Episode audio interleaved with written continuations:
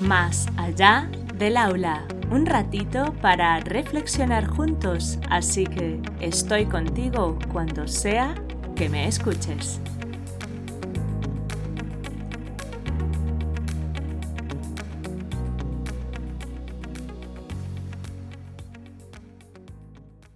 Hola adultos significativos, encantada de teneros al otro lado. Empezamos.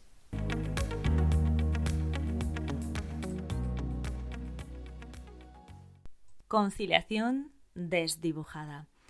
Durante el confinamiento tuvo gran visibilidad el tema de la conciliación familiar y laboral, puesto que para muchas familias fue difícil hacerlo desde un mismo espacio y realizando diversas funciones a la vez.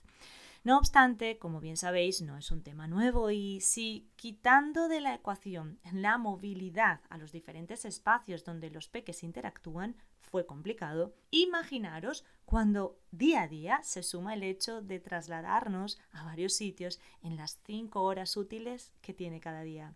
Seguro estáis pensando, ¿cómo que cinco horas? Pues sí, mis queridos adultos significativos, solo contamos con una media de cinco horas para movilizarnos. Me explico cómo invertimos nuestras 24 horas de forma muy general.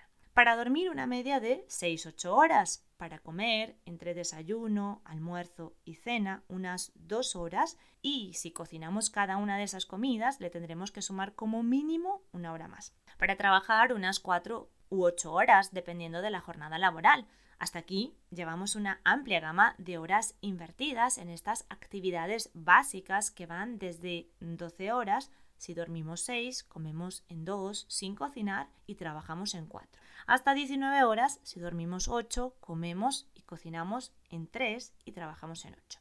¿Veis ahora las 5 horas que os decía? Yo pienso que son poquísimas y estoy dejando fuera la ducha, ir a la compra, etc. Sin embargo, Podéis pensar que en esas cinco horas bien se puede hacer conciliación entre familia y trabajo, pero la cosa no es tan sencilla, ya que hay que considerar más factores, como que existen trabajos a turnos que incluyen los fines de semana, trabajos que implican viajar siempre o algunos días de la semana, que ambos adultos significativos de cada familia trabajen, que las actividades extraescolares se realizan en espacios diferentes al centro educativo y además considerar que esos factores no suelen coincidir entre sí y es allí donde empiezan todos los dolores de cabeza de las familias.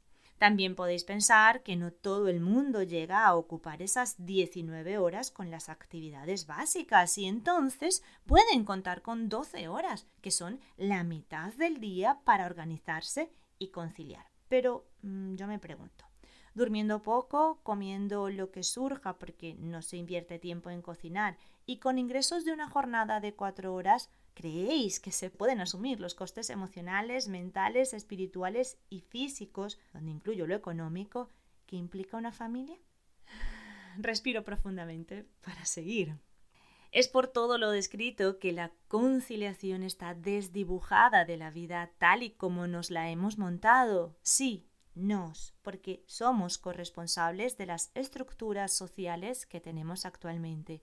Y si la conciliación queda desdibujada, no os quiero decir cómo queda la toma de conciencia de que somos adultos significativos para todos los peques con los que interactuamos y que por tanto debemos empoderarnos con formación y herramientas que nos permitan estar bien con nosotros mismos para así poder acompañarles estableciendo interacciones respetuosas con ellos. Los árboles no nos están dejando ver el bosque. Hemos puesto árboles en nuestro bosque que no nos están dejando disfrutarlo en su plenitud.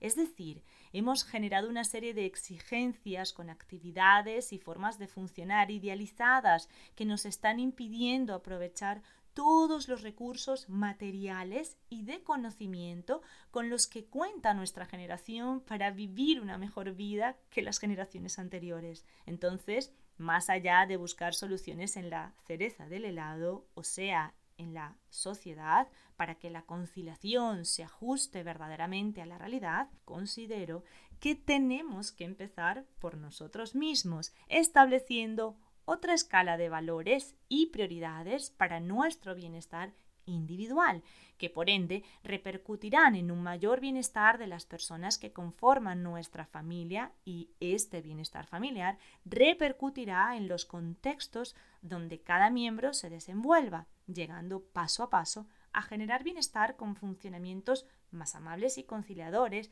en ese gran contexto donde estamos todos, que es la sociedad. ¿No os parece que así resulta más sencillo abordar la conciliación? Así pues, nos hago la invitación a reflexionar sobre nuestra escala de valores y prioridades, determinando en qué es realmente importante invertir nuestro tiempo diario, para luego poder exigir modificaciones que se ajusten a esas mejoras en nuestra calidad de vida dentro de los diferentes contextos donde nos desenvolvemos. En el próximo podcast, para despedir el tercer mes de Más allá del aula, os traigo un regalo que grabé una mañana cualquiera a las seis y media antes de ir a trabajar respiro para no emocionarme con esta parte, mm, porque al abrir la ventana, no, me emociono igualmente. Pedí entre lágrimas fuerzas para seguir en mi jornada laboral, que aunque es desconciliadora para mi familia, sé que es conciliadora para otras familias. Son dos minutos de naturaleza en estado puro que a mí me recuerdan mm, dar gracias por las bondades de las que disfruto y me da ánimos para seguir paso a paso mejorando en las cosas que no me gustan. Espero que lo disfrutéis. Si te gustó este episodio y crees que puede aportar a otros, compártelo. Nos escuchamos la próxima vez, aquí, más allá del aula.